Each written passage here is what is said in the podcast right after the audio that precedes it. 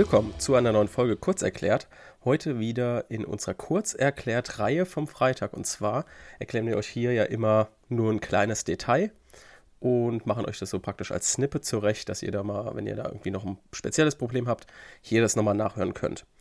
Wenn ihr euch erinnert, in der letzten Woche haben wir uns angeschaut, wie man den Gutachtenstil aufbaut. Also Obersatz, Definition, Subsumption, Ergebnis. Wir haben uns angeschaut, was in den einzelnen Punkten zu beachten ist. Gerade in der Subsumption, hier ist Sachverhaltsarbeit gefragt, das ist besonders wichtig. Hier könnt ihr Meinungsstreitigkeiten führen. Und wie diese Meinungsstreitigkeiten zu führen sind, an welcher Stelle im Gutachtenstil ihr das einbaut, das werden wir euch in der heutigen Folge erklären. Hierzu vielleicht nochmal vorab, was ist denn jetzt genau ein Meinungsstreit und warum wird der im Gutachtenstil eingebaut werden müssen? Ein juristischer Meinungsstreit liegt vor, wenn ein bestimmtes rechtliches Problem keine eindeutige Lösung hat. Daher kommt der Spruch, ein Jurist zwei Meinungen, denn man kann ein bestimmtes Thema entweder so oder so auslegen, interpretieren, beurteilen. So, und dann gibt es natürlich jetzt für die Studierenden und die Referendarinnen gibt es bestimmte Klassikerstreite, um die geht es jetzt. Also wenn wir wirklich einen bestimmten Theorienstreit haben, ähm, kommt natürlich ganz besonders im Strafrecht, aber natürlich auch im Zivilrecht oder im öffentlichen Recht. Wir machen es jetzt anhand des Strafrechts, weil es da einfach am besten zu erklären geht. Aber die Struktur ist immer gleich und wir erklären euch das ja anhand eines bestimmten Tatbestandsmerkmals, was wir im Gutachtenstil aufbauen und dann sagen wir euch, an welcher Stelle der bestimmte Theorienstreit kommt. Dabei müssen wir natürlich auch vorneweg sagen, dass es hier keine klare Lösung gibt. Also jede Klausur ist immer ein bisschen anders. Hier könnt ihr auch ein bisschen von abweichen. Und das ist kein starres Konzept, insbesondere weil natürlich manche Repetitorien das so wollen, dass ihr so einen Streit aufbaut, manche sagen so. Aber ich erkläre euch jetzt einfach meine Lösung, mit der ich eigentlich immer gut gefahren bin und die, denke ich, auch auf jeden Fall herrschende Meinung ist.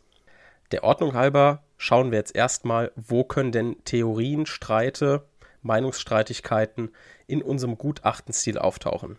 Da gibt es nämlich meiner Ansicht nach zwei Möglichkeiten. Und zwar gibt es einmal die Möglichkeit, den Meinungsstreit in der Definition zu führen und einmal den Meinungsstreit in der Subsumption zu führen. Es gibt also zwei alternative Möglichkeiten. Das hängt davon ab, an welchem Punkt der Meinungsstreit relevant wird. Es gibt die Möglichkeit, dass es innerhalb der Definition relevant wird. Und hier gebe ich euch mal ein, ein praktisches Beispiel.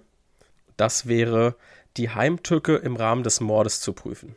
Hier gibt es nämlich einen Theorienstreit um die Auslegung des Mordmerkmals Heimtücke.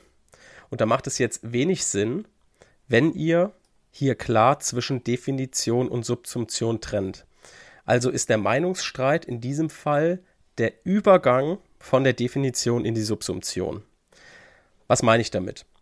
Ich meine damit, dass man innerhalb der Definition erstmal das definiert, was einem bekannt ist. Nämlich das Mordmerkmal der Heimtücke, Arg, Wehrlosigkeit, alles schön runterdefinieren, alles, was auswendig gelernt wurde, aufschreiben. Und dann kommt eben der Übergang von Definition zu Subsumption im Rahmen eines Meinungsstreits. Und zwar schreibt man jetzt hier, nachdem man die Heimtücke definiert hat, diese Definition ist allerdings besonders weit und würde theoretisch jede überraschende Tötung zum Mord aus Heimtücke machen. Dann habt ihr das Problem aufgerissen. Das Problem ist aber jetzt nicht ein Teil eurer Subsumption, sondern das ist ein Meinungsstreit, der klassischerweise um das Mordmerkmal der Heimtücke kursiert. Ne? Also ihr habt praktisch ein Teil der Definition ist der Meinungsstreit, weil man nicht ganz klar ist, wie jetzt diese Definition der Heimtücke lautet. Das heißt, hier könnt ihr jetzt also den Meinungsstreit führen.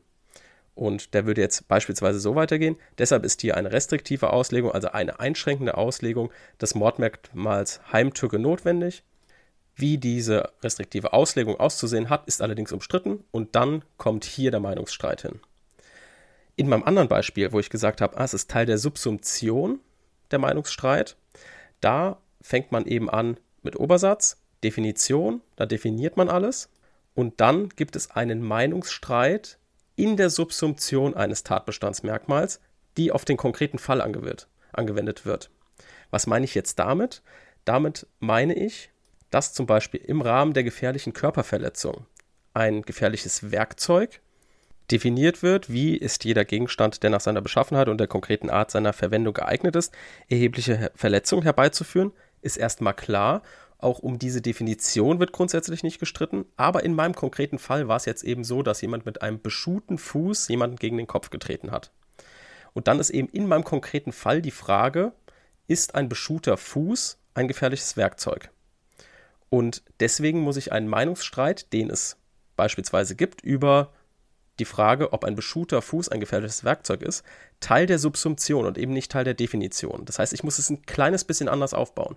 Ich muss also erstmal klar definieren, was ich gerade gemacht habe, und dann steige ich in die Subsumption ein und sage nach der Definition in meinem Fall jetzt, in diesem Fall hat der Täter mit einem beschuhten Fuß gegen den Kopf des Opfers getreten.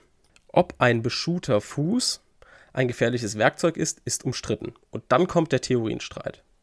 Das ist ein kleiner, aber feiner Unterschied, ne? weil wir schon mit der Subsumption begonnen haben mit einem Satz, das Problem aufgerissen haben im Rahmen der Subsumption, wo wir vorher im Rahmen der Definition den Streit aufgerissen haben. Also dieser Unterschied muss euch klar sein und hilft euch, glaube ich, wenn ihr in der Klausur euch entlang haltet. Ihr habt ja meistens die ähm, den Meinungsstreit auswendig gelernt und wisst also, ist das jetzt Teil der Definition oder ist es Teil einer Subsumption im konkreten Fall? Und ich glaube, diesen kleinen, aber feinen Unterschied zu bemerken, zu kennzeichnen und dem Korrektor zu zeigen, ich weiß genau, wo ich hier den Meinungsstreit führen muss, weil ich genau weiß, wie ich das Problem aufreiße, das ist eben besonders relevant, gibt die meisten Punkte. Wie wird denn jetzt genau ein Meinungsstreit aufgebaut? Also wie sieht sowas im konkreten Fall aus? Wir wissen jetzt, wo ein Meinungsstreit verortet werden kann, aber wie der Meinungsstreit aufgebaut wird, schauen wir uns jetzt etwas genauer an. Und der Aufbau ist eigentlich hier immer gleich. Und zwar bauen wir es blockweise auf. Wir sagen also zuerst, erstens, erste Ansicht, dann nenne ich bzw. definiere ich die Auffassung, stelle die Auffassung abstrakt dar und subsumiere dann meinen konkreten Fall unter diese abstrakte Darstellung. Und dann kommt das Ergebnis der Subsumption. Wenn wir uns jetzt in, an die letzte Folge zurückerinnern, da haben wir das ja auch so aufgebaut. Ne? Wir wissen, auch im Gutachtenstil ist es so, dass wir eine abstrakte Komponente haben und dann mit dem konkreten Fall subsumieren. Also wir setzen die Schablone des Abstrakten auf das Konkrete. Und das haben wir hier genauso gemacht, in einem Block. Also sind wir in diesem Block davon ausgegangen, dass diese Auffassung die richtige ist. So, danach kommt dann unter zweitens die zweite Auffassung. Und die stellen wir wieder erstmal abstrakt dar. Was sagt denn diese Auffassung im Allgemeinfall? Und dann gucken wir, passt unser konkreter Fall, den wir in der Klausur gestellt haben, passt der darunter? Also subsumieren wir wieder im zweiten Schritt. Und dann kommt wieder das Ergebnis. Das heißt, wir haben in einem Block die erste Meinung, im zweiten Block die zweite Meinung dargestellt. Und jetzt müssen wir uns schon vor Augen führen, zu welchem Ergebnis sind wir denn mit den jeweiligen Auffassungen gekommen. Wenn wir jeweils zum gleichen Ergebnis gekommen sind, ist hier Schluss. Da können wir schon die Entscheidung treffen, so und so ist es, denn beide, beide Auffassungen kommen zum gleichen Ergebnis. Hier ist also ein Streitentscheid entbehrlich. Und alles weitere, was ihr jetzt hier noch schreibt, wenn ihr jetzt hier Stellung nehmt, also Argumente austauscht für die erste und für die zweite Auffassung, das gibt alles keine Punkte. Es ist also wichtig, dass ihr versteht, dass wenn die erste und die zweite Auffassung zum gleichen Ergebnis kommen, ein Streitentscheid entbehrlich ist und da auch wirklich den Mut haben, einfach keine Argumente hinzuschreiben. Das ist nämlich wichtig, um dem Korrektor zu zeigen, ja, ich weiß, wie ich einen Meinungsstreit zu führen habe. Kommen jetzt aber die unterschiedlichen Auffassungen auch zu unterschiedlichen Ergebnissen, dann komme ich im nächsten Schritt zu römisch zweitens der Stellungnahme.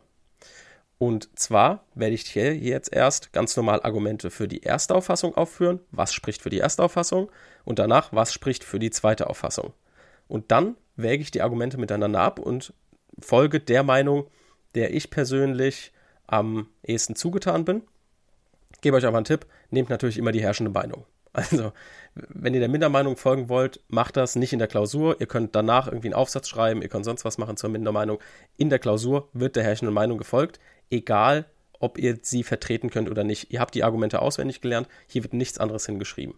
Auch wenn viele äh, Professoren oder AG-Leiter sagen, ja, ihr schreibt bessere oder ihr schreibt eine bessere Klausur, wenn ihr auch eure eigene Meinung vertretet.